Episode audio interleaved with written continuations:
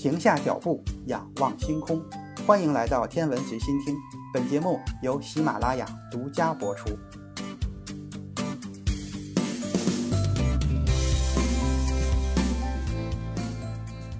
各位听友，大家好！就在今天，二零二一年的六月十七日上午的九时二十二分二十七秒，长征二号 F 运载火箭顺利的点火起飞，聂海胜。刘伯明、汤洪波三名中国航天员乘坐神舟十二号载人飞船，在执行过十四次任务、可靠性指标零点九七、安全性指标零点九九的神箭的托举下，从酒泉卫星发射中心启程。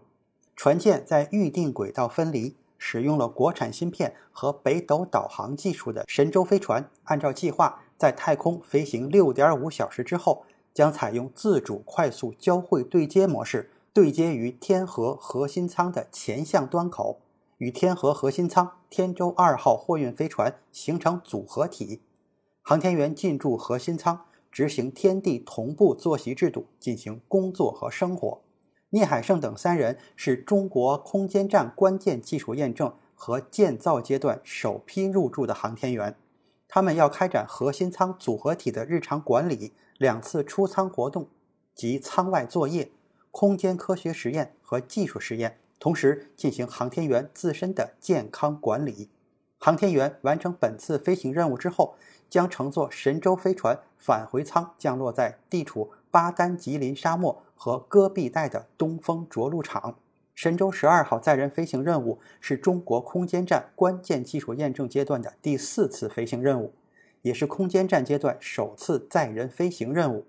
这次任务将在轨验证航天员长期驻留、再生生保、空间物资补给、出舱活动、舱外操作、在轨维修等空间站建造和运营关键技术，首次检验东风着陆场的航天员搜索救援能力，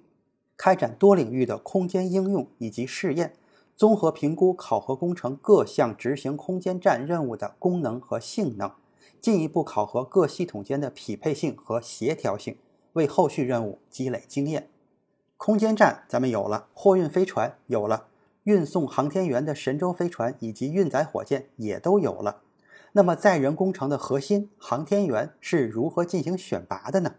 这就要从航天员系统说起。选拔和训练航天员被看作是一个国家可以独立自主实施载人航天的重要标志。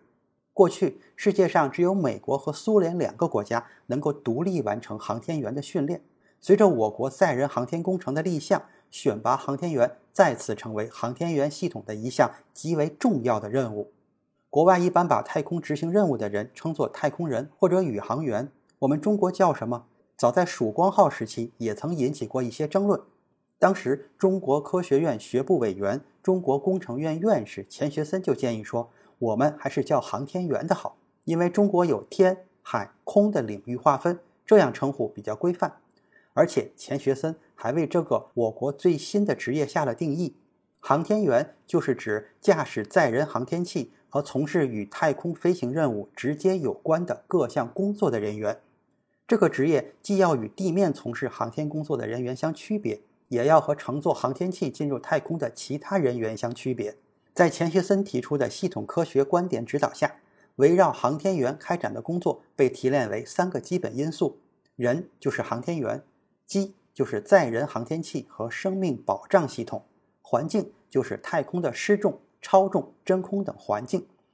这三个因素相互联系、相互作用的人机环境系统工程学术思想，为千头万绪的飞天任务建立了一个清晰的框架。可是，什么样的人可以成为航天员？航天员怎样适应太空环境？怎样操作飞船？上天之后吃什么、穿什么、用什么？每一个问题的背后，都是中国人不曾涉足的新领域。能否选拔出合格的航天员，将直接影响工程计划的进度和质量。从战斗机飞行员中选拔航天员，是世界公认的一条所谓的捷径，就是因为在所有的职业中。战斗机飞行员的工作环境和身心素质最接近于航天员的要求。美国和苏联两国的航天员一般也是从具有航空飞行经验的试飞员或者优秀的歼击机飞行员中挑选。战斗机的超音速飞行高空飞行和各种高难度的战斗特技，要求飞行员能够习惯高低气压迅速变化带来的身体不适，在承受数倍体重的载荷情况下，仍然能够对飞机上数百个复杂的仪表和控制器进行正确的操作处理。更重要的是，很多战斗机飞行员都经受过空中特勤的考验。高速喷气式战斗机的起飞和着陆速度快，操作复杂，稍微有一点点偏差就会对生命造成威胁。当发生发动机空中停车、失火等故障的时候，很多飞行员就是因为具有冷静的头脑和出色的危机处理能力，能够驾驶着故障飞机安全地返回地面，或者成功的跳伞逃生。一九九五年十月，载人航天工程指挥部就开始从空军现役飞行员中选拔预备航天员。由国防科工委和空军联合组成预备航天员选拔领导小组，从符合条件的空军飞行员中进行航天员的初选。中国航天员的选拔工作借鉴了国外的经验，但是标准却更加的苛刻。选拔航天员的基本条件包括有坚定的意志、献身精神和良好的相容性，身高在一米六到一米七二之间，体重在五十五到七十千克。年龄二十五到三十岁，必须是歼击机或者强击机的飞行员，累计飞行六百小时以上，具备大专以上学历，而且飞行成绩优秀，没有等级事故，没有烟酒瘾，最近三年体检均为甲等。按照这个标准，与其说是选拔航天员，还不如说是在寻找航天员。经过层层推荐和审核，全空军一共有一千五百零六名飞行员符合条件。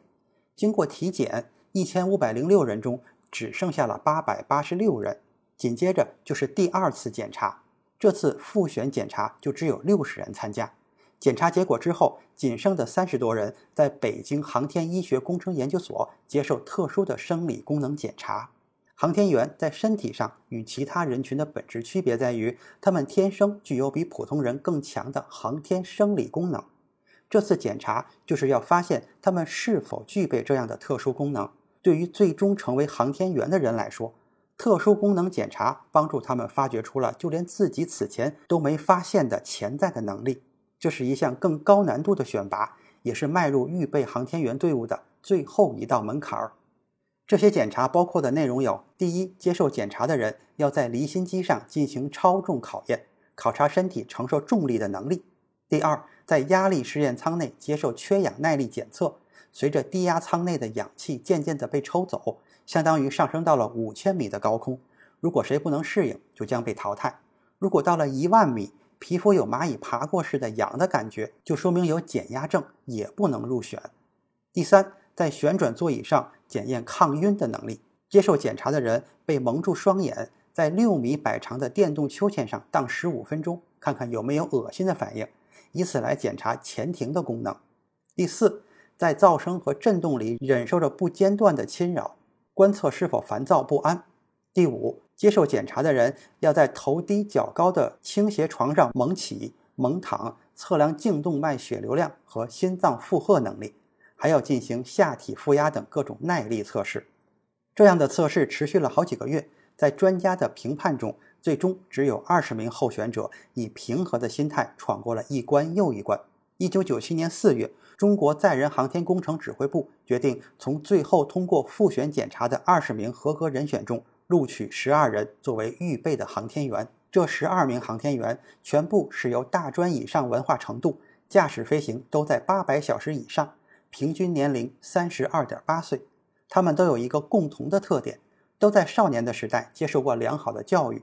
当飞行员期间，身经百战的经历为他们奠定了良好的心理、生理和技术基础。他们中间就有大家非常熟悉的杨利伟、翟志刚、费俊龙、聂海胜、刘伯明、景海鹏、刘旺、张晓光等等。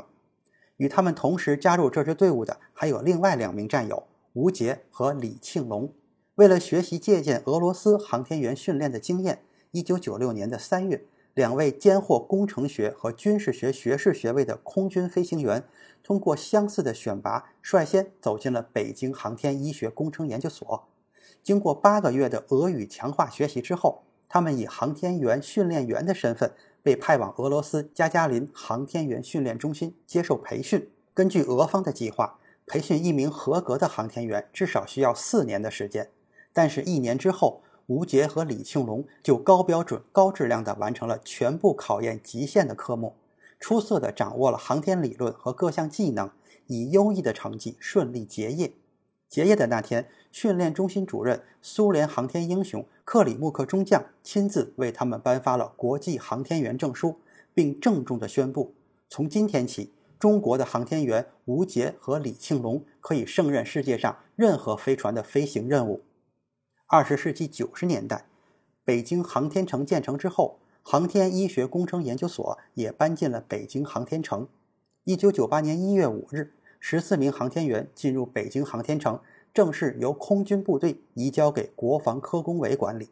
交接仪式上，前来送行的空军部队参谋长对十四名航天员说。空军把你们送到这里，你们中间将会走出中国的加加林、中国的阿姆斯特朗、中国的列昂诺夫。你们将代表祖国去完成一项伟大的事业，你们永远是空军的骄傲。这个仪式翻开了中国航天史册上的重要一页，就是中国人民解放军航天员大队正式宣告成立。十四名航天员在一面鲜红的中国共产党党旗上。郑重地签上了自己的名字，并面向国旗进行了庄严的宣誓：成为航天员是我无上的光荣。为了负起神圣的使命，我将英勇无畏，不怕牺牲，甘愿为载人航天事业奋斗终生。就这样，中国的第一支航天员队伍正式登上了历史舞台。从那一天起，中华民族的飞天梦想，共和国几代航天人的希望，都落到了这十四位优秀战士的肩上。在复杂的选拔尘埃落定之前，十四名航天员其实还并不完全清楚航天员究竟是一个怎样的职业。走进航天员大队，远不能说冲过重重关卡的幸运者就是一名完整意义上的航天员，这只是拉开了航天员职业生涯的序幕。国外培养的航天员主要分为三类：驾驶员、载荷专家和随船工程师。在美国。这个随船工程师被称为任务专家，执行任务的时候，这三类航天员各有分工，通常由驾驶员兼任乘组的指令长。而我国目前培养的航天员都是驾驶员，他们不仅要操作飞船，还要兼顾随船工程师和载荷专家的工作。这就要求航天员必须有过人的本领和超长的耐力。中国航天员的训练也是分为三个阶段。第一阶段是基础理论培训，在这一阶段，航天员要学习火箭和飞船的设计原理、飞行动力学、气象学、天文学、通信、设备检测、航天医学知识等等。第二阶段是专业技能训练，航天员要熟悉飞船的结构、组成、飞船各系统的工作原理和模式，甚至要掌握重要部件和单机的情况。第三阶段就是飞行程序和任务训练。航天员要在与真实飞船相同的训练模拟器上，通过实景仿真，掌握和知道应该注意观察什么，什么时候和地面联系。在这一阶段，航天员们还要学会发现和排除紧急故障，以考察和锻炼他们判断能力和对事物的迅速反应能力。这三个阶段的学习一般需要三到五年的时间。飞船遨游太空，航天员们需要在密闭狭小的环境里经过超重、失重甚至交替的过程，要克服这重重的障碍。除了飞船要具备适合人的生存条件之外，航天员还必须用特殊的训练来主动适应这种太空生活。为了让航天员适应太空的特殊环境，提高他们对各种负荷的耐受性，教员们要最大限度地模拟太空舱内的各种环境。在这个非常艰苦的过程中，既有利用旋梯、滚轮、蹦床、旋转秋千等器材提高前庭功能的训练，也有为提高低压缺氧耐力的游泳、攀岩训练，还有为提高超重耐力专门进行的胸腹部和四肢肌肉的训练等等。每一项训练都称得上是魔鬼训练。在做离心机训练时，离心机像一只巨大的铁钳，紧紧地夹住旋转舱。在圆形的超重实验室里飞速的旋转，负荷从一个重力加速度就是一个 g，逐渐增加到了八个重力加速度八个 g。转瞬之间，在强大作用力的牵引下，航天员的面部肌肉就可以变形下垂，眼泪不由自主的就会流下来。做头盆方向超重训练的时候，全身的血液好像被甩到了脊柱上；做胸背方向超重训练的时候，前胸后背就像压了块几百斤重的大石头，忽然心跳加快，呼吸困难，内脏仿佛被压成了一张薄薄的纸片。当超重值加大到自身重量的八倍时，虽然持续时间只有短短的四十秒，却几乎要耗尽全部体力和精力。在今天神舟十二号发射的过程中，星舰分离时达到的最大负荷也只有五个重力加速度，五个 G 左右。这是大家公认的最痛苦的一项训练，也是有着一定的危险性。在训练的时候，每个人都是一只手握着操作设备，另一只手握着报警器，只要感到不适，就可以随时的摁下报警器上的红色按钮，训练就会立即停止。但是在长达十几年的训练之中，十四名航天员没有谁因为主观原因停止过这项训练，报警器在他们手中也从来没有被摁下过。一九九九年，中国航天员来到了俄罗斯加加林航天员训练中心进行模拟失重飞行训练。上飞机的前一天，俄罗斯的教练员对中方的领队说：“你们的人只要有一个吐了，我们就立即停飞。”训练开始之后。飞机一个小时里连续飞行了十二个抛物线，交替产生超重、失重的模拟环境。在每一个抛物线产生的二十多秒的失重时间里，航天员要不断的穿脱航天服、翻滚、转圈的动作。飞行结果出乎俄罗斯飞行员的意料，中国航天员全部都坚持了下来。一年的学习过去了，航天员要进行一次严格的全面考核。如果谁不能通过，将没有资格进入下一阶段的学习。理论、体能、文化课，当所有的考试结束，航天员杨利伟取得了十四人中唯一的全优成绩，名列第一。其他十三名宇航员也都以优异的成绩通过了考核，都获得了继续学习的资格。二零零三年春节刚过，五年多的学习训练结束，航天员们即将面临着毕业考试。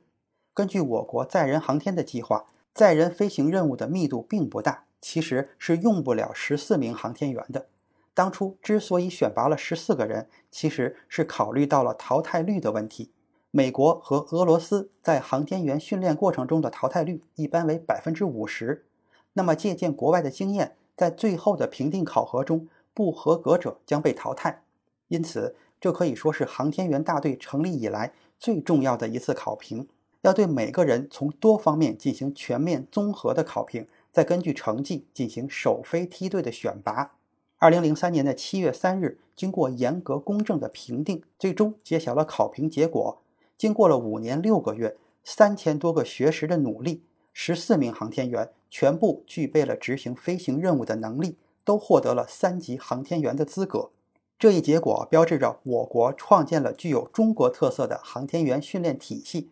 成为世界上第三个能够独立培养航天员的国家。在这之后，就是2003年10月15日9时整，杨利伟乘坐由长征二号 F 火箭运载的神舟五号飞船首次进入太空，